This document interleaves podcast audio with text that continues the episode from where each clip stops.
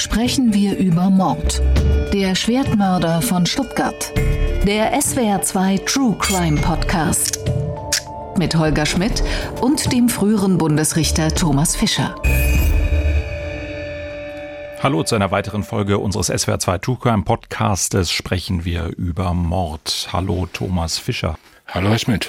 Thomas Fischer, YouTube, Instagram, Twitter. Was haben Sie neben der ARD Audiothek und der Tagesschau App noch auf Ihrem Smartphone? Ein Streamingdienst, ein bisschen Banken, Software. Aber YouTube, Instagram, Twitter, da sind Sie überall unterwegs. Nein. Welche Social Media Clips, wie man neudeutsch sagt, nehmen Sie wahr? Keine. Nein, das stimmt ja nicht. Sie schreiben ja drüber und Sie beschreiben ja diese Welt der sozialen Medien. Woher? Aber ich bin nirgendwo, glaube ich, tätig. Schickt Ihnen jemand dann herausragende Filme oder zeigt Ihnen das oder wie? Nein, YouTube natürlich benutze ich. Aber ich äußere mich nicht auf den sogenannten sozialen Medien. Und lesend? Nein. Ab und zu gehe ich über eine bekannte Suchmaschine in eine dieser Medien rein, um da zu schauen, wenn ich irgendwo gelesen habe, mhm. dass irgendjemand was Bedeutendes oder Dummes geschrieben hat, dann gucke ich da mal nach. Aber ich halte das nicht für erforderlich, dass man das wahrnimmt. Soziale Medien, dieses Wort ist doch eigentlich schon ein Widerspruch in sich, oder? Wie sehr hat das unser Leben verändert? Ja, das ist ein relativ alberner Euphemismus. Die Albernheit kommt ja da aus einer Bewertung, die diesen Begriff eigentlich dann wieder umdreht. Ja, also sagt, das sind ja eigentlich asoziale Medien. Aber das ist natürlich einzig so dumm wie das andere, um das mal sozusagen. Medien sind ihrer Natur nach sozial, weil sie ja Kommunikation vermitteln. Also das ist ja was Soziales. Und sozial werden die sozialen Medien ja nur genannt, weil sie das Gegenteil sind zum Beispiel von dem, was wir hier machen, nämlich öffentlich-rechtlich Medien produzieren. Das heißt autoritär von oben nach unten. Und das Soziale in den sozialen Medien soll ja angeblich sein, dass alle gleich sind. Also sieben Milliarden Menschen gleichzeitig über dasselbe reden, miteinander und sich untergleichen verständigen und jeder darf alles sagen und meinen und jeder wird gleich ernst genommen. Das ist natürlich eine in sich vollkommen irrationale Vorstellung, die ja sich so nicht verwirklichen lässt, was man jetzt nach 30 Jahren erkannt hat. Und deshalb nennt man jetzt die Medien, die man sozial nennt, asozial, weil es dazu führt, dass diese ganze Illusion zusammenbricht und sich diese permanent Schnatterkultur als das herausstellt, was von Anfang an gewesen ist. Wir wollen gedanklich zu einem Schwertmörder, aber autoritär von oben nach unten kann ich natürlich so unwidersprochen nicht stehen lassen. Der freiheitsliebende, identitäre Leser und Hörer empfindet es so. Ich sage ja nicht, dass es die Wahrheit ist. Also ich glaube, wir beide versuchen nicht von oben herunter diese Sendung zu machen und insgesamt der öffentlich-rechtliche Rundfunk autoritär, das hoffe ich doch auch nicht. Aber natürlich. So wie ich es gemeint habe, beharre ich darauf. Und Herr Zuckerberg würde wahrscheinlich das auch so sehen. Deshalb hat er das getan, unter anderem, außer dass er ein paar Dollar brauchte, hat er das getan, was er getan hat und unternimmt er das, was er unternimmt. Also ich meine damit nur, das klassische Medium, wie die klassische Printpresse etwa, die läuft aus einer hochqualifizierten Redaktion, wie der hiesigen hier im Haus, nach unten zu lauter bildungsbedürftigen Bürgerinnen und Bürgern und wird dort dankbar entgegengenommen. Und das war sozusagen, das meinte ich mit autoritär. Während wenn alle Bürger losgehen und nach zehnminütigem Wikipedia-Studium jetzt gegenseitig anfangen, über Habermas zu diskutieren, wie es ja die Wirklichkeit von Twitter ist, oder auf Instagram sich gegenseitig ihre Spiegeleier zu zeigen, die sie heute Morgen gegessen haben, dann nennt man das soziale Medien. Und der Sinn der Sache ist, dass das Ganze ein völlig unsinniges, bildungsfernes Geschimpfe, Geschreie und Wichtigtuerei ist. Und da gehe ich mit und Habermas trendet noch nicht. Ja. Zurückzukehren, deshalb beteilige ich mich daran in der Regel nicht. Gut, und dann machen wir uns jetzt auf den Weg zum Stuttgarter Schwertmörder, der gerade in den sozialen Medien für leider viel Verbreitung und entsprechend dann auch für viele Diskussionen gesorgt hat. Hier unser Fall. Es ist kurz nach 18 Uhr, als Anwohner Schreie hören und metallische Schläge. Das war für uns als Zuschauer eine Hinrichtung. Bei der Waffe handelt es sich um einen schwertähnlichen Gegenstand mit langer Klinge. Es sind grausame Bilder, die seit der Tat im Internet kursieren. Seit Tagen beherrscht das Thema bundesweit die Schlagzeilen. Vor der Tat soll der Angeklagte gesagt haben, dass er vom Satan besessen sei. Ein anderes Mal sprach er von sich als Messias. Wir können nicht alle Ausländer nehmen und einfach, die wir sind alle gleich. Es gibt gute und schlechte. Ne? Es gibt gute und schlechte Menschen. möchte ich den letzten O-Ton ergänzen. Und es gibt den wirklich spektakulären, grausamen und viel diskutierten Fall des Stuttgarter Schwertmörders. Natürlich allein schon das Wort Schwert, allein schon die Tatsache, dass er in einem dicht besiedelten Wohngebiet vor den Augen vieler Menschen gemordet hat, das macht diesen Fall besonders, weil er so archaisch war, aber vielleicht auch ja, weil er zu einer so rasend schnellen Verbreitung in den sozialen Medien gesorgt hat. Isabel de May fasst uns die Ereignisse aus dem Jahr 2019 noch einmal zusammen. Es ist eine öffentliche Hinrichtung. Mitten auf der Straße tötet Issa L. im Juli 2019 seinen früheren Mitbewohner mit einem Samurai-Schwert. Wilhelm L. wird niedergemetzelt, nahezu enthauptet. Mehrere Menschen filmen die Tat mit ihrem Handy. Die Videos verbreiten sie im Internet. Im April 2020 beginnt vor dem Landgericht Stuttgart der Prozess. Dass Israel der Täter ist, steht fest, doch trägt er auch Schuld an seiner Tat. Mehrere Zeugen sagen, dass Israel sich für den Messias gehalten hat. Der Polizei hatte er unter Tränen gesagt, dass sein Opfer ihn unter Drogen gesetzt und vergewaltigt habe. Dafür habe er sich gerecht. Die Ermittler, auch die Richter, sind überzeugt, dass Israel sich die Vergewaltigung im Wahn eingebildet und es sie nie gegeben hat. Die Verteidigung plädiert auf Schuldunfähigkeit. Wilhelm L. sei für Israel der Antichrist gewesen. Er habe geglaubt, ihn töten zu müssen. Aufgrund seiner Erkrankung sei er für seine Tat nicht verantwortlich zu machen. Das Landgericht Stuttgart geht nur von verminderter, nicht von aufgehobener Schuldfähigkeit aus. Israel wird wegen Mordes zu 14 Jahren Haft verurteilt. Das Gericht ordnet seine Unterbringung in der Psychiatrie an. Thomas Fischer, das Urteil für Mord ist nicht lebenslang. Schon daraus, lege ich da richtig, können wir sehen, die Richter haben die Schuldfähigkeit des Täters als eingeschränkt angesehen. Das hat uns Isabel de May auch gerade schon erzählt. Das, was passiert ist, ist ein Mord gewesen, aber der Täter ist eben nicht voll verantwortlich. Stimmt in fast allen Fällen. Es gibt nur eine einzige Ausnahme, die hat der große Strafsenat des Bundesgerichtshofs im 30. Band der amtlichen Sammlung entschieden. Ist aber sehr umstritten dass man bei heimtückischen Tötungen, also als Mord angesehen, heimtückischen Tötungen von der zwingend lebenslangen Freiheitsstrafe absehen kann, wenn besondere Umstände, also zwar Heimtücke gegeben ist, aber besondere Umstände gegensprechen. Ist aber hier weit entfernt. Wollte ich nur der Vollständigkeit halber sagen. Ansonsten ist jede Strafe außer lebenslang bei feststehendem Schuldspruch wegen Mordes ein Zeichen dafür, dass irgendwas mit der Schuldfähigkeit nicht gestimmt hat. Hier in diesem Fall haben wir gehört, der Täter hat Stimmen gehört, hat sich beeinflusst gefühlt. Das ist, glaube ich, wenn man einen Psychiater fragen würde, ein gar nicht seltenes Krankheitsbild. Aber er hat auch die Vorstellung geäußert, seine Umgebung, seine Nachbarschaft würde ihn unter Drogen setzen und beeinflussen. Er sei der Messias, schon eher ungewöhnlich, oder? Nein, ist auch nicht ungewöhnlich. Das sind geradezu klassische Kennzeichen, wo selbst der Laie darauf kommt zu sagen, es könnte sich um eine paranoide Schizophrenie handeln, chronifizierter Form oder Durchbruch. Und da treten halt solche Wahnvorstellungen auf, die im engeren Sinne Wahnvorstellungen sind. Und der Wahn unterscheidet sich halt von beispielsweise überwertigen Ideen, sogenannten fixen Ideen oder Persönlichkeitsstörungen dadurch, dass er halt nicht reale Geschehnisse als unmittelbar wahre, reale Geschehnisse empfinden lässt. Das ist sozusagen der Kern des Wahns. Ne? Einfach nur zu sagen, der hat eine Wahnkrankheit, deshalb ist er schuldunfähig, wäre sinnlos. Mhm. Ja? Schuld ist ja keine neurologische Eigenschaft, sondern eine normative Eigenschaft, die wir Menschen zuschreiben. Man kann ja nicht ein Gehirn öffnen und gucken, wo ist die Schuld. Und wenn die Nervenenden irgendwie sich schwarz verfärben. Genau, wenn die irgendwie blau angelaufen sind, ist weniger Schuld da oder so. Also Schuld ist irgendwas, was wir zuschreiben und nicht, mhm. was wir finden in den Menschen.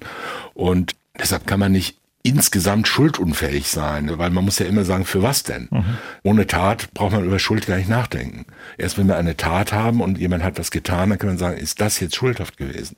Es gibt keine Schuldunfähigkeit an sich, ja. Der hat eine Warnkrankheit, deshalb ist er jetzt permanent sein ganzes Leben lang schuldunfähig. So kann man es nicht sagen. Wenn aber einer zum Beispiel eine Warnkrankheit hat, die ihm imperative Befehle durch Stimmen erteilt. Stimmen hören ist ja ein relativ verbreitetes Symptom bei schizophrenen Erkrankungen bestimmter Art. Und er kriegt imperative Stimmen, schlag zu oder Befehle und so ein Zeug, ja, oder er hat eine Wahnvorstellung, dass er außen geleitet wird, dass nachts Drähte in seinen Kopf eingeführt werden oder Strahlen ihn beeinflussen und ihn zu Dingen zwingen, die er gar nicht will. Lauter solche Symptome treten da ja auf. Dann kann man sagen, diese Wahnvorstellungen und Wahnerlebnisse haben unmittelbaren Einfluss darauf, was er für entweder richtig hält, also was die Erkenntnisfähigkeit von Unrecht betrifft wenn man denkt, das Gegenüber ist gar kein Mensch, sondern ein schreckliches Untier, das einen töten will. Der Satan in diesem Zum Fall. Zum Beispiel der Satan sitzt einem gegenüber und sagt, isst bitte deinen Teller leer. Und da muss man den Satan töten, weil er ansonsten seine Seele auffrisst oder sonst was. Dann handelt man vermutlich schuldunfähig, weil man gar nicht weiß, dass man Unrecht tut. Denn den Satan, wenn er da wäre, dürfte man ja vermutlich töten. Der Antichrist fällt mir gerade auf, hat er gesagt, kann man jetzt dahin stehen lassen, möglicherweise ob Satan und Antichrist hier deckungsgleich sind, aber gesagt hat er der Antichrist. Ja, das wäre also ein Fall des Wegfalls der Einsichtsfähigkeit.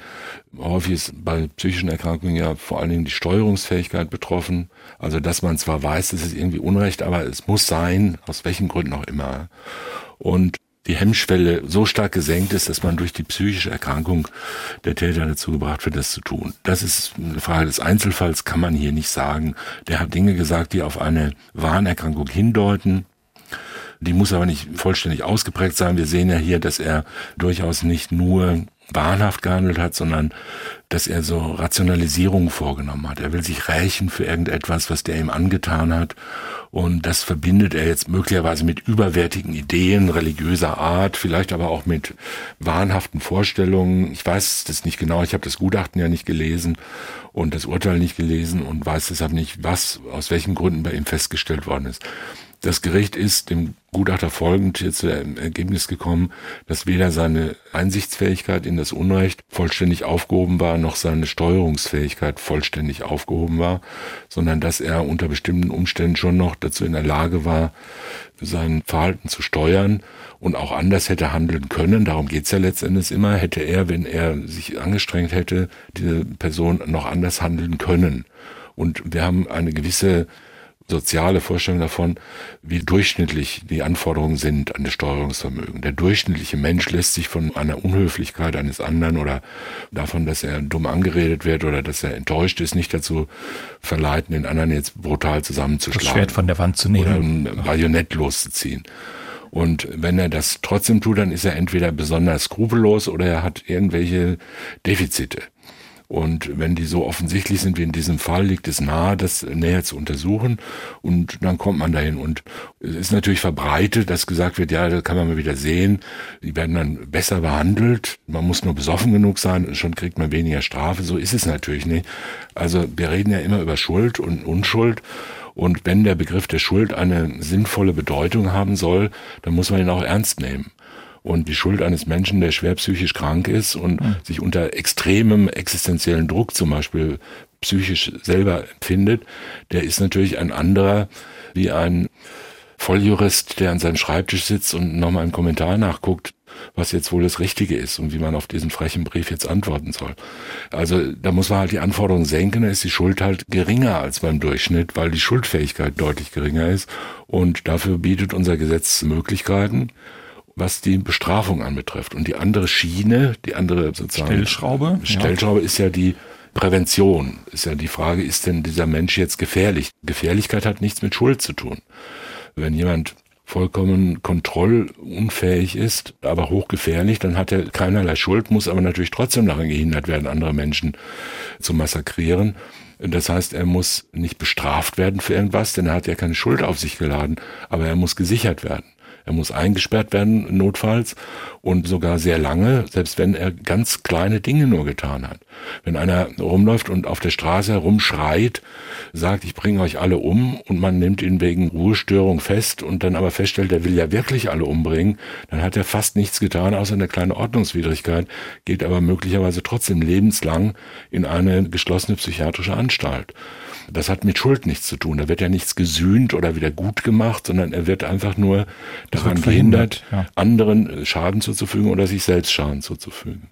Kommen wir nochmal zu dem Wahn hier des Schwertmörders von Stuttgart zurück. Der ist maximal offensiv gewesen. Die ganze Siedlung musste zusehen, was er getan hat. Es ist richtig ausbrechende Gewalt gewesen.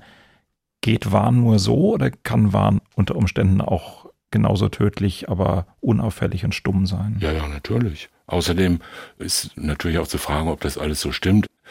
Die wesentlichen Ingredienzien dieser spektakulären Darstellung sind ja immer Samurai und XY. Also Ausländer mit Samurai-Schwert. Da ist natürlich klar, dass die schon erwähnten sozialen Medien da in Wallung und in Wasserdampf geraten. Man könnte es ja auch anders machen. Er war mit dem Brotmesser unterwegs und hieß Haus Dieter oder so. Ja, dann wäre es ein ganz normaler Mord. Und der bringt halt einen auf offener Straße um. Dann zu sagen, das war eine Hinrichtung, ist ja auch erstmal eine merkwürdige Wertung. Ja, eine Tötung ist immer eine Hinrichtung, aber unter einer Hinrichtung versteht man ja in der Regel eine gezielte Tötung eines Menschen aus einem bestimmten Grund. Ja, also eine Hinrichtung ist eine Vollstreckung von mhm. irgendwas. Wenn man gleichzeitig sagt, er hat Wahnvorstellungen mhm. und der ist kaum steuerungsfähig, dann ist das im Grunde genommen eigentlich, eigentlich das, Gegen das ja. Gegenteil einer Hinrichtung. Ja, der war ja nicht unterwegs als Reicher der Enterbten, sondern als Werkzeug seines Wahns. Und das sind ja alles Zuschreibungen, die die Schuld und die Empörung vorwegnehmen. Also in Wirklichkeit war es ein auf offener Straße, das heißt vor allen Dingen auch völlig ungesichert. Das spricht ja auch dafür, dass da nicht alles in Ordnung mit ihm ist psychisch, denn wer stellt sich schon hin und begeht vor aller Augen völlig ohne jede Sicherungstendenz ein schweres Verbrechen, was ausschließlich dazu führen kann, dass er lebenslang irgendwo eingesperrt wird. Ist ja auch nicht gerade naheliegend. Und insoweit muss man das alles schon relativ sehen. Das ist immer noch ein schweres Verbrechen, vorsätzliche Tötung, ist wahrscheinlich auch tatbestandlich ein Mord. Mit Ausländer oder Nicht-Ausländer hat das ja nun gar nichts zu tun und mit Samurai-Schwert auch nicht. Er könnte auch ein Brotmesser oder, oder ein Bajonett nehmen oder ja, Stichsäge äh, oder irgendwas. Ja, ist ja wurscht. Irgendein hochgefährliches Werkzeug, mit dem er jemanden töten kann. Damals im Sommer 2019 war meine Kollegin Jenny Rieger vor Ort und vielleicht hören wir nochmal, was sie damals wahrgenommen hat, wie es am Tag nach der Tat in Stuttgart zuging. Der Fasanenhof, eine Hochhaussiedlung am Rande von Stuttgart. Seit gestern Abend Schauplatz eines schrecklichen Verbrechens. Es ist kurz nach 18 Uhr, als Anwohner Schreie hören und metallische Schläge. Augenzeugen berichten von einer Auseinandersetzung zwischen zwei Männern. Viele filmen die Tat von ihren Balkonen aus. Hat man schon gesehen, also auf Video, ne? wie der mit, mit Schwert auf seinen Kopf mehrmals auf Boden. Die Polizei rast zum Tatort, doch sie kann nicht mehr helfen. Das Opfer verstirbt. Ein 36-jähriger Mann ermordet auf offener Straße vor den Augen der Anwohner. Ja, ich bin geschockt. Ich bin geschockt. Das ist schrecklich. Und das gleich praktisch vor der Haustüre, das, das schockt einen. Der Täter ist zunächst flüchtig. Die Polizei fahndet nach ihm auch mit einem Hubschrauber. Nach nur wenigen Stunden eine Festnahme. Gegen kurz vor neun konnte dann später ein Tatverdächtiger auch im unmittelbaren Bereich des Tatorts festgenommen werden. Dieser Tatverdächtige wird zur Stunde vernommen. Heute liegen Blumen dort, wo gestern ein Mann ermordet wurde, wohl mit einer Art Schwert. Der Schock sitzt noch tief. Ich habe gesehen, wie der Täter immer wieder zum Schluss auf das Opfer eingeschlagen hat, sodass er sofort tot war. Ich kenne den äh, Opfer, den Mörder. Einmal, ich habe mit ihm getroffen, mit meiner Frau beim Lidl. Und er hat uns gefragt, ob wir sprechen Arabisch. Und ganz normal und nett. Ein ganz normaler, netter Mann, der einkaufen geht und dann derart entgleitet, welche unserer Überlegungen von gerade eben haben diese O-Töne jetzt bestätigt? Die Menschen sind schockiert. Das steht fest. Ist, glaube ich, auch nicht verwunderlich, wenn es so unmittelbar vor den Augen von so vielen Menschen passiert. Aber der wahnhafte Charakter wird doch auch sehr deutlich. Ja, würde ich jetzt in diesem Fall das Letztere eher nicht sagen, dass die Leute schockiert sind, ist ja klar. Also das passiert ja auch sehr selten. Es gibt ja ganz wenige Menschen, die andere Menschen auf der offenen Straße erstechen oder erschlagen. Noch viel seltener sieht man das. Ist ja klar. Und dann ist man natürlich geschockt. Für den Wahn ergibt sich daraus noch nichts, aber es zeigt halt, dass er ohne Sicherungstendenz gehandelt hat. Dass er ansonsten, wenn er im Lidl einkaufen geht, auch mal nett war, überrascht auch nicht. Das sind ja die meisten Menschen. In dem Moment der Tat sind viele Menschen drumherum. Einige machen das, worüber wir immer und immer wieder reden. Sie zücken ihr Handy, filmen die Taten, erstmal für sich und dann posten sie auf den sogenannten sozialen Medien diese Videos. Warum passiert das? Warum machen wir diese Aufnahmen? Warum verteilen wir sie? Oder ist es jetzt ungerecht, wenn ich wir sage, weil Sie und ich es wahrscheinlich nicht täten? Ich weiß nicht, ob wir das nicht täten. Auch nach der großen Flutkatastrophe in Nordrhein-Westfalen und Rheinland-Pfalz wurde ja wieder viel Empörung über die sogenannten Gaffer ausgeschüttet, die da hinfahren und die Fluten fotografieren oder filmen. Und da wird eine große Verachtung dann von denen, die nicht hingefahren sind, gezeigt. Oder dass Leute, wenn sie einem Unfall vorbeifahren, das filmen oder fotografieren. Das ist ja inzwischen sogar Straftatbestand geworden. Und wir erregen uns sehr viel darüber, über die mangelnde Empathie und die Sensationslust der Leute. Das ist alles richtig. Und es gibt natürlich auch da wirklich Menschen mit einem brutal robusten Seelen- und Nervenkostüm, denen das völlig wurscht ist, was anderen passiert, weil sie halt die Sensation an sich genießen oder irgendwie aufregend finden.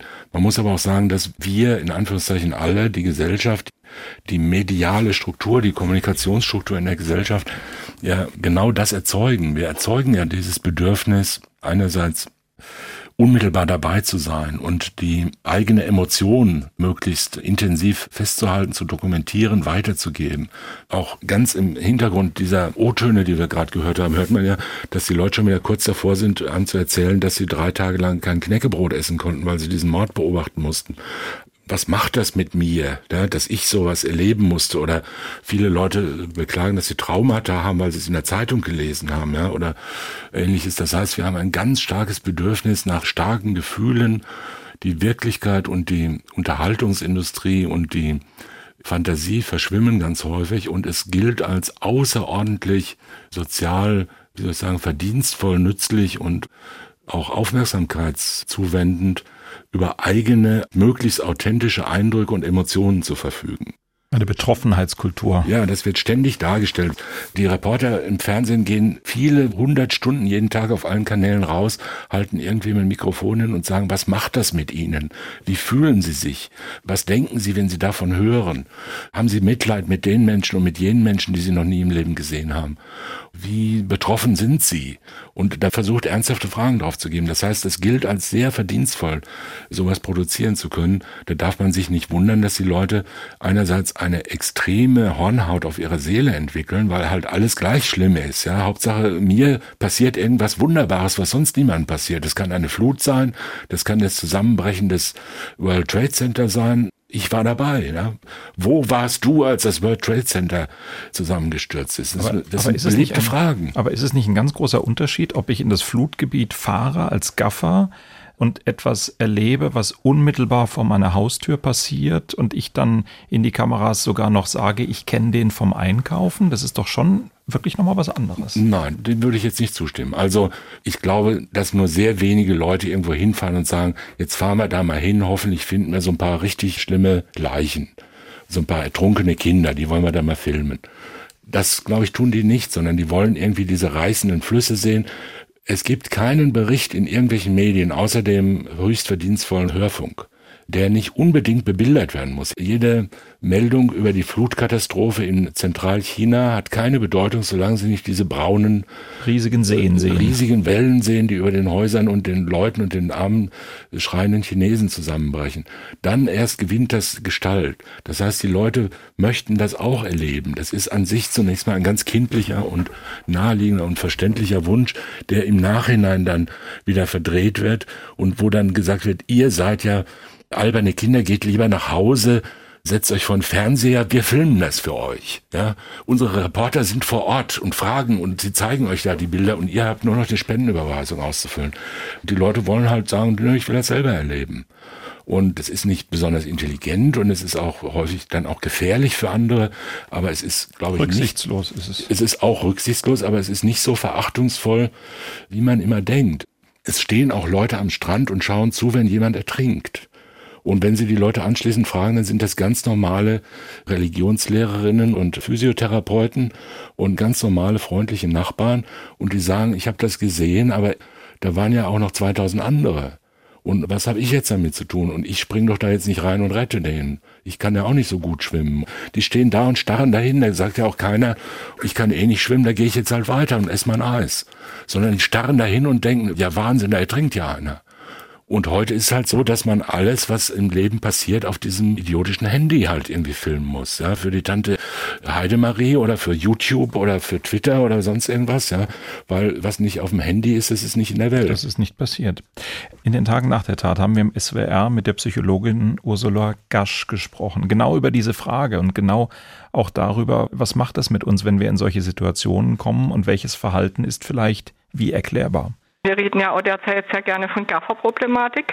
Das hat jetzt insofern ein klein wenig damit zu tun, dass wir Menschen, und zwar ist es etwas ganz Normales, auch evolutionär bedingtes, wir uns einem derart drastischen Reiz nicht entziehen können und eigentlich da erstmal ja hingucken müssen. Letztlich versichern wir uns dadurch auch, dass wir nicht in dieser Situation sind und dass wir auch Abstand dazu haben. Im ersten Moment mal, dass man einfach mit offenem Mund fassungslos stehen bleibt und da hinguckt, das ist mal eine ganz normale Reaktion. Sind wir bei Ihren Menschen am Strand, die dem Ertrinkenden zugucken? Ist das ja, der Effekt? Das ist der Effekt, ja, natürlich. Ich glaube, wenn es anders wäre, würden ja nicht alle zufrieden sein und sagen, wie schön, da brennt ein Auto am Straßenrand, brennende Menschen springen in den Straßengraben oder liegen auf der Straße herum, halb tote oder tote Menschen und die Autos der Urlauber fahren einfach vorbei. Ja, die fahren da vorbei, lachen oder lachen auch nicht, machen das Fenster zu und sagen, will ich nichts vom wissen. Das riecht unangenehm. Ich bin ja kein Rettungssanitäter. Das fänden wir ja auch nicht gut. Wo dann die Empörung wieder einsetzt, das ist, wenn wir sehen, dass Menschen besonders uns neugierig erscheinen, aber auch nur denen, die nicht dabei sind, die nicht die Chance hatten, es zu filmen. Wie die sich verhalten würden, wenn die vor Ort wären, weiß man ja nicht. Und dann gibt's halt solche moralischen Vorschriften, in Anführungszeichen, solche moralischen Normen, die sich dann in Worten wie Gaffer zum Beispiel niederschlagen. Das ist ja ein extrem abwertender Begriff. Ja, der gafft halt herum, ein hirnloses Starren um der bloßen Sensation willen, so könnte man es ja definieren, als ob das was ganz, was Verächtliches sei, was kein Mensch machen darf eigentlich. In Wirklichkeit, wie wir gerade völlig zurecht gehört haben, macht es erstens jeder, man kann es gar nicht vermeiden einmal Schlimmes passiert, dass man da hinschaut und dann überlegt man sich, mein Gott, wie gut, dass es mich nicht getroffen hat und ich kann da jetzt ja gar nichts machen, aber man will es ja trotzdem wissen, was da los ist und starrt hin und berichtet darüber und erzählt noch vielleicht Jahre später, ich war mal dabei, als Folgendes passiert, ja. Und das kann man ja gar nicht vermeiden. Und das so abzuwerten und zu sagen, der richtige, normale, vernünftige, zivilisierte Mensch, der tut sowas nicht, das halte ich für weit übertrieben. Wenn gleichzeitig die Sensation eine solche Bedeutung hat in der Gesellschaft. Also wir kämpfen ja heute vielfach gar nicht mehr in der sozialen Anerkennung um Geld oder um Waren, sondern um Aufmerksamkeit. Und Aufmerksamkeit ist ein unglaublich hohes Gut geworden in unserer Gesellschaft. Und wenn wir jetzt das mal auf ein Beispiel abschließend runterbrechen, wie es so schön heißt, wenn wir eine Zeitung mit ganz großen Buchstaben nehmen, also nehmen wir die Hamburger Bildzeitung, die liebt ja das Wort Gaffer und die Verachtung für die Gaffer ist aber praktisch das Zentralorgan des Gaffertums seit 50 Jahren. Und zahlt denen Geld, wenn sie die Bilder schicken. Ja, die machen ja nichts anderes als Gaffen und sich das Maul zerreißen. Bild sprach als Erste mit der Leiche und beschimpfen dann die Leute, die da vorbeifahren und ein Handyfoto machen. Ich glaube, was beim Gaffer-Begriff immer noch mitschwingt und was ein Teil des Problems in der Debatte gegen Gaffer ist, ist, dass das Gaffen so weit geht, dass eben Rettungskräfte behindert werden, dass man im Weg steht, dass man am Ende noch den Sanitäter schubst, um die bessere Kameraposition zu haben. Das ist so eine allgemeine Erscheinung asozialen Verhaltens, weniger dissozialen Verhaltens. Es ist ja nicht gegen das Retten gerichtet, sondern es ist. Ich zuerst. Genau, es ist auf ein egoistisches sich durchsetzen in einer Masse gerichtet. Und das wissen wir ja alle, je mehr Leute zusammen sind und je größer die Masse ist, desto geringer ist die einzelne Verantwortung und desto stärker tritt das eigene unmittelbare Interesse hervor. Da werden halt Leute totgetreten, die auf dem Boden liegen, wenn nur genug in die gleiche Richtung rennen und so weiter. Da hilft niemand mehr. Bei 20, wenn die vorbeikommen, hilft noch einer, bei 200 keiner mehr weil die Verantwortung sich völlig verstreut, ja, und die stehen ja da nicht um sozusagen, ich will jetzt die Feuerwehr aufhalten, sondern die stehen da, weil das der beste Platz ist und fühlen sich dann ungerecht behandelt, wenn der Feuerwehrmann daherkommt und sagt, geh weg, du Gaffer. Und dann sagen die, ich bin kein Gaffer und dann geht's schon wieder los. Ne? Und dann haut die Feuerwehr wieder Pressemitteilungen raus, dass es immer schlimmer wird mit den Gaffern und immer mehr Angriffe auf Feuerwehrleute und Spritzt so. mit dem Schlauch. So ist es, ja. Und dann geht's halt immer weiter in dieser Diskussion. Aber die Ursachen liegen ja eigentlich nicht darin, dass alle Menschen jetzt was Böses wollen. Wozu diese Aufnahmen geführt haben, ist aber nochmal eine andere Debatte gewesen. Das ist die quasi unvermeidliche Debatte Der Täter ist 2015 im Zuge der großen Flüchtlingsströme nach Deutschland gekommen. Das war ja alles absehbar. Wir haben es ja gewusst. Da seht ihr, was es für Barbaren sind. Für Menschen, die diese politische Richtung verfolgen, waren diese Videos ein gefundenes Fressen. Ja, kann man nichts dran machen. Alles hat eine Ursache auf der Welt. Und wenn ein, weiß nicht, woher kam der irgendwo aus Syrien oder, oder aus dem arabischen Sprachraum jedenfalls. Er ist in Jordanien geboren, entstammt einer palästinensischen Familie und ist 2015 nach Deutschland also gekommen. Palästinenser. Irgendwo muss er ja herkommen. Er kommt entweder aus Palästina oder er kommt aus Bremerhaven. Und wenn die Mutter in Bremerhaven nicht den Vater aus Neuruppin getroffen hätte, dann wäre er gar nicht auf der Welt. Also ist der Vater schuld. Oder was auch immer, irgendwer wird schon schuld sein, dass er da war. Und er ist halt aus Jordanien und Palästina gekommen. Und man kann jetzt nicht sagen, dass Palästinenser an sich irgendwie entweder alle Wahnvorstellungen haben oder immer alle Samurai-Schwerte dabei haben. Das ist ja, Nein, natürlich das ist ja fernliegend. Und natürlich gibt es Risiken, die steigen, aber solche bloßen Ursachen gibt es immer und so eine Verursachung dann umzudrehen und in so einen Schuldkreislauf zu bringen, hat ja wenig Sinn. Aber es ist natürlich im Laufe der Hauptverhandlung auch nochmal breit diskutiert worden in der Öffentlichkeit, weil es eine Tendenz gab, die sagte, na, wenn der jetzt nicht richtig schuldfähig ist und da wird sich ja der Verantwortung entzogen und muss doch eigentlich völlig klar sein, lebenslang, welche andere Strafe soll bei rumkommen. Ja, da kann man ja nicht wirklich ernsthaft darauf antworten. Bild hat allerdings damals getitelt 14 Jahre Psychoknast, Ausrufezeichen. Das ist an intellektueller Durchdringungskraft nicht mehr zu überbieten. Nee, glaube ich in der ähm, Hinsicht falsch. Aber machen wir doch vielleicht. Äh, aber so, ich, das läuft ja ungefähr in dieselbe Richtung. Diese Ausländerproblematik im Zusammenhang mit psychischen Störungen, die natürlich bei Flüchtlingen beispielsweise durchschnittlich häufiger auftreten als sonst wo was man ja nicht den Flüchtlingen jetzt eigentlich vorwerfen kann, sondern den Umständen, aus denen sie ihr Land verlassen oder fliehen. Und aus ihrer Biografie, da liegen ja die Ursachen. Und deshalb sind halt dann unter denen, die halt fliehen oder auswandern oder irgendwo illegal emigrieren, mehr, die auffällig sind. Das kann man auch nicht bestreiten.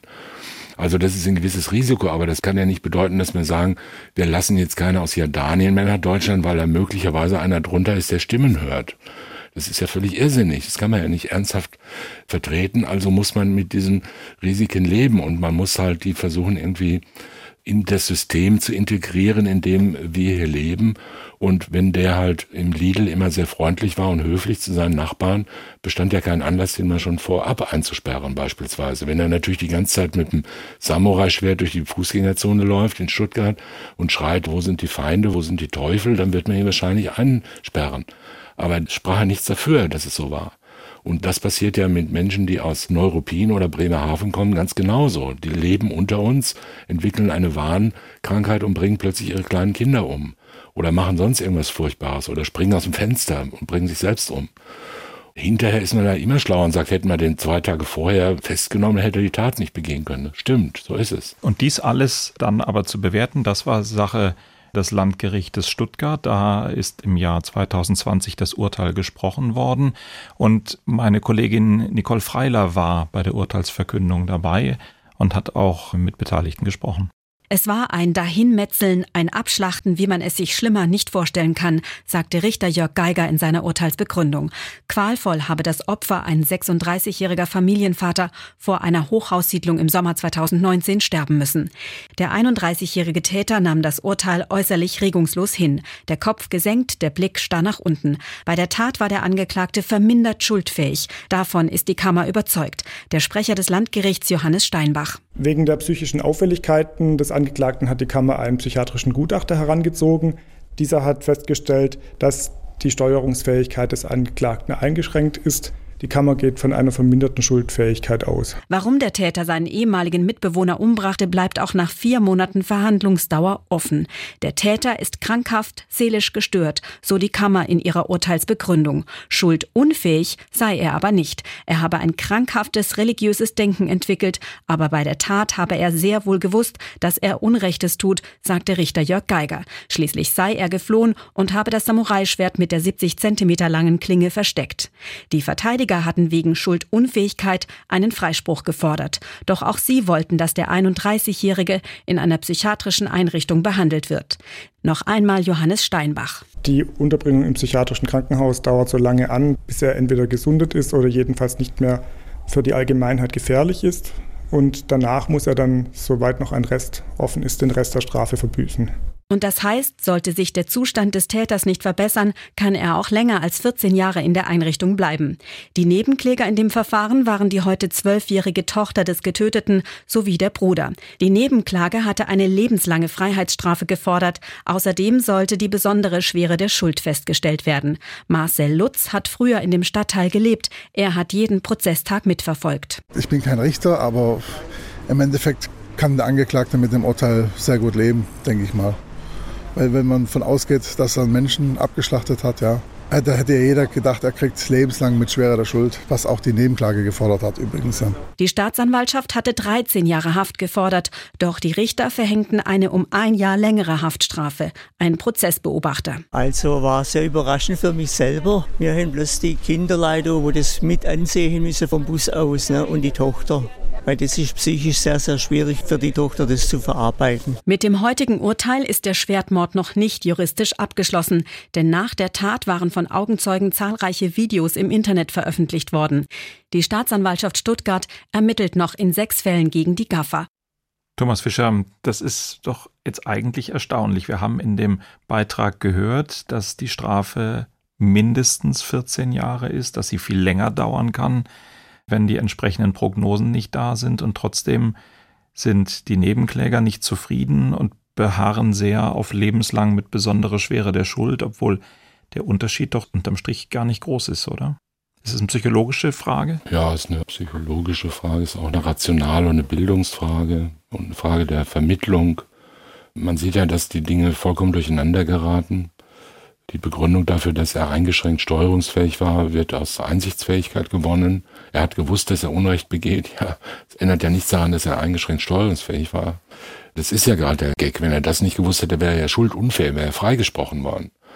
Dann hätte der Urteilsspruch gelautet, der Angeklagte wird freigesprochen. Zweitens, er wird in einem psychiatrischen Krankenhaus untergebracht. Er hätte überhaupt keine Strafe gekriegt. So hat er eine Strafe gekriegt, weil eine eingeschränkte Schuldfähigkeit ja Schuldfähigkeit ist. Nur ist es halt eingeschränkt. Aber es ist ja trotzdem noch Schuld und dafür hat er 14 Jahre Freiheitsstrafe gekriegt. Was ein bisschen merkwürdig ist, ein Jahr über die Staatsanwaltschaft die Forderung hinaus, ist ja auch ein bisschen ein Demonstrationszuschlag, der nicht unbedingt sein muss, müsste man jetzt mal so aus der Entfernung einfach sagen. Man muss auch nicht sagen, ein Gemetzel, wie man es sich schlimmer nicht vorstellen kann. Also als Schwurgerichtsvorsitzender kann man sich alles noch ein bisschen schlimmer vorstellen. Und bloß weil das jetzt ein Samurai-Schwert war, muss man ja auch nicht in Verzückung verfallen ja, als Vorsitzender und den Affen noch ordentlich Zucker geben. Es reichte, wenn man sagt, es war eine brutale Tat und er hat den da mit einer Vielzahl von Stichen oder Schlägen getötet. Ich habe mal einen verurteilt, der hat vor einem Studentenwohnheim in Leipzig seinem Nebenbuhler mit einem langen Schwert die Brust aufgetrennt ein Z reingeritzt. Nein, anders. Er hat es noch schöner gemacht. Er hat ihn fast totgeschlagen, nicht ganz, hat aber dann das Schwert in die Wunde getaucht und hat es abgeleckt oh. und hat geschrien, ich trinke dein Blut, ich trinke dein Blut. Und alle Studentinnen, die aus dem Fenster schauen, waren natürlich stark betroffen und traumatisiert. Also kommt vor, merkwürdige Dinge kommen vor. Strafausbruch? Das weiß ich nicht mehr. Ich hab's vergessen. Nur, dass ich trinke, dein Blut ist mir in Erinnerung geblieben. Also auch das kann man sagen. Noch nie habe ich einen Mörder gesehen, der das Blut seines Opfers trank. Aber man hat als Schulgerichtsvorsitzender alles schon mal gesehen. Und so ist es auch hier. Das war natürlich eine furchtbare Tat und schlimm. Und natürlich ist es schlimm, wenn man sowas sieht und wenn Schulkinder im Bus sitzen oder zugucken. Die sind natürlich auch fertig mit Nerven und leiden darunter und müssen darüber sprechen und so, das ist alles klar. Aber der Mann, die Leute denken, der muss halt irgendwie weg. Und das Schlimmste ist gerade gut genug für den und immer noch mehr und noch mehr Strafe und noch mehr Strafe und, und am besten muss man den jetzt auch mit dem Schwert hinrichten und was soll man dazu noch sagen? Ja, also das ist ja immer dasselbe an Emotionen, was da kommt und wenn es sie selber betreffen würde, wären sie ja die Ersten, die zum Gutachter rennen und sagen, ich bin ein armer, kranker Mensch, ich musste den ermorden, weil ich Rheuma habe oder irgendwas. Ja? Der Gutachter ist aber noch ein wichtiger Punkt. Ich habe mir eine Aussage des Pressesprechers des Landgerichts Stuttgart, dem Richter Johannes Steinbach, nochmal rausgeschnitten aus dem, was wir eben gehört haben, weil wir schon oft in diesem Podcast darüber gesprochen haben, dass es gerne durcheinander geht, was eigentlich die Rolle des Gutachters ist, was eigentlich die Kammer entscheidet und wie diese beiden Aufgaben quasi ineinander laufen. Und das finde ich, hat Johannes Steinbach hier wunderbar erklärt und ich glaube, das lohnt, wenn wir uns das gerade nochmal anhören. Wegen der psychischen Auffälligkeiten des Angeklagten hat die Kammer einen psychiatrischen Gutachter herangezogen. Dieser hat festgestellt, dass die Steuerungsfähigkeit des Angeklagten eingeschränkt ist. Die Kammer geht von einer verminderten Schuldfähigkeit aus. So die reine Lehre, oder? Der Gutachter entscheidet über die Steuerungsfähigkeit, trifft dazu eine Aussage und dann macht das Gericht an seinen Teil, nämlich die Schuld. Ja. Warum geht es so oft schief an dieser Stelle? Also warum wird es langläufig nicht verstanden, dass es so rum ist? Weil auch die Richter das manchmal sich einfach machen, oder? Ja, weil die Richter es sich einfach mal, weil es halt sehr schwierig ist, die Unterscheidung zu treffen, weil die Position eines forensischen Sachverständigen ja extrem schwierig ist. Wir haben ja schon oft darüber gesprochen, Schuld ist kein neurologischer psychologischer Begriff. Aus rechtlicher Sicht spricht man über Schuld. Wenn Sie zum Psychiater oder zum Psychotherapeuten oder zum Psychologen gehen, da ist Schuld kein sinnvolles Wort. Ja, Schuldgefühl ist vielleicht ein Terminus, der da eine Rolle spielt, aber Schuld, man redet ja mit Psychologen nicht über Schuld. Ja, du bist schuld, dass deine Kinder nichts geworden sind oder du bist schuld an einem Du bist Leid, schuld, einem, dass du mich nicht mehr liebst. So. Irgend so ja. Zeug, ja, das ist keine Kategorie, die mhm. sinnvoll ist im Bereich der Psychologie und der Psychiatrie. Und im Recht sind aber andere Kategorien extrem wichtig, nämlich Schuld, Vorsatz, Gedanken, Inhalte von Vorstellungen, Ziele, Absichten, Motive und so weiter. Das heißt, es müssen innerpsychische Vorgänge, die tatsächliche Art sind, aber nicht alle tatsächlich jetzt ablesbar sind, wie Blutwerte oder Leberzirrhose ja. oder Herzfrequenz, sondern die auch rückgeschlossen werden müssen aus anderen Dingen und die teilweise nur projektiv zu ermitteln sind, also durch Indizien belegt sind.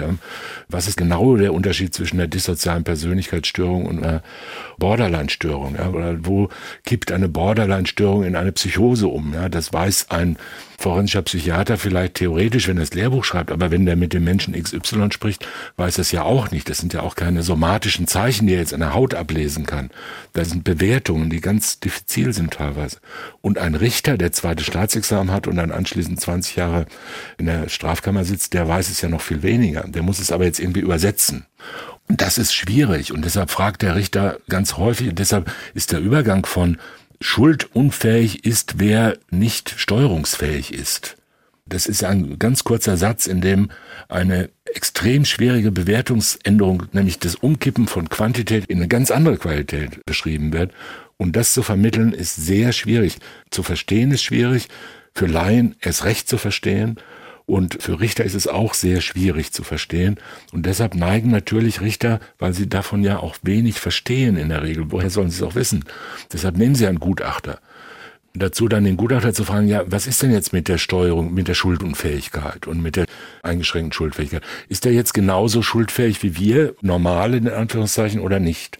Und dann sagt der Gutachter, ja, ich mache das schon 30 Jahre, habe schon 250 solche Gutachten gemacht und Mörder gesehen. Ich würde mal sagen, der ist eingeschränkt schuldfähig. Und dann sagt die Kammer, jawohl, dem folgen wir jetzt der Gutachter. Ein Fachmann, ein Fachmann. Der hat uns schon oft geholfen und auch heute folgt ihm die Kammer ohne Einschränkung eigentlich nach der reinen Lehre ist es falsch, auch wenn es richtige gemeint ist. Der Pressesprecher sagt es so, wie es richtig ist. Der Sachverständige stellt was fest in der Psyche des Menschen und was daraus zu schließen ist, das muss das Gericht sagen. Und hier wurde gesagt, der Angeklagte ist eingeschränkt bei der Tat, nicht im Lidl oder nicht sonst wo oder nicht jetzt, sondern der ist eingeschränkt schuldfähig bei dieser Tat, die er in dem Moment begangen hat. Kann sich ja jeder mal überlegen, in welchem Zustand er sein müsste, damit er das tut, was er gemacht hat. Und da würde man auch auf die Idee kommen zu sagen, als ich das getan habe, kann ich nicht ganz bei mir gewesen sein. Und warum? Ja, weil ich schuld war, weil ich besoffen war oder weil ich Wahnvorstellungen hatte oder was auch immer. So, und deshalb ist er gefährlich, hat der Gutachter gesagt. Das kann sich wiederholen, er kann andere Gewalttaten begehen, der ist unberechenbar oder was auch immer. Und deshalb muss er natürlich gesichert werden. Und deshalb geht er in die forensische Psychiatrie, also in eine geschlossene psychiatrische Klinik, wo nur geisteskranke, also psychisch kranke Straftäter sitzen. Die leben dort unter ganz sehr ähnlichen, teilweise aber auch ziemlich bedrückenden Umständen. Wir wissen es ja aus einem berühmten bayerischen Fall, wo sich dann alle plötzlich darauf gestürzt haben, dass es die Allerärmsten von den Allerarmen sind, die da drin sitzen. Und im nächsten Fall wird schon wieder gesagt, der darf jetzt ein schönes Krankenhaus gehen, hat ein schönes Leben. Also Herr Mollert beispielsweise hat nicht gedacht, dass er ein schönes Leben da drin hat. Und hat ihm auch keiner vorgeworfen, er hätte sich sechs Jahre Urlaub da genommen. Also das ist nicht besonders schön, im psychiatrischen Krankenhaus zu sein, in so einer Forensik mit lauter wirklich häufig sehr durchgedrehten und sehr gefährlichen Menschen und kaum kommunikationsfähigen Menschen und unter den Bedingungen da zu leben, das ist nicht angenehm. Viele sind viel lieber im Knast als in der Forensik. Und sollte er vorher geheilt, in Anführungszeichen sein, das heißt, ein Gutachter kommt zu der Ansicht, dass er erstens weiterhin haftfähig ist, zweitens aber auch nicht mehr gefährlich für Dritte, dann wird er halt in die Haft verlegt. Dann kommt die weitere Strafhaft. Dann genau. kommt die weitere Strafhaft und 14 Jahre sind ja nun wirklich eine relativ lange Zeit für eine eingeschränkt schuldfähige Mordtat. Ja. Das war unser Fall des Stuttgarter Schwertmörders. Ich sage Danke an Thomas Fischer, ich sage Danke an Georg Brandl und Alexander Kother auf der anderen Seite der Scheibe, außerdem an Walter Filz, Sonja Hase, Wilm Höfer, Marie-Claire Schneider und ich danke allen, die geholfen haben, auch wenn ihr Arbeitgeber und die Mandantschaft wahrscheinlich dagegen wäre, wenn sie es denn wüssten. Auf Wiederhören sagt Holger Schmidt. Sprechen wir über Mord. Sie hörten einen Podcast von SWR2. Das komplette Podcast-Angebot auf swr2.de. SWR2 Kultur neu entdecken.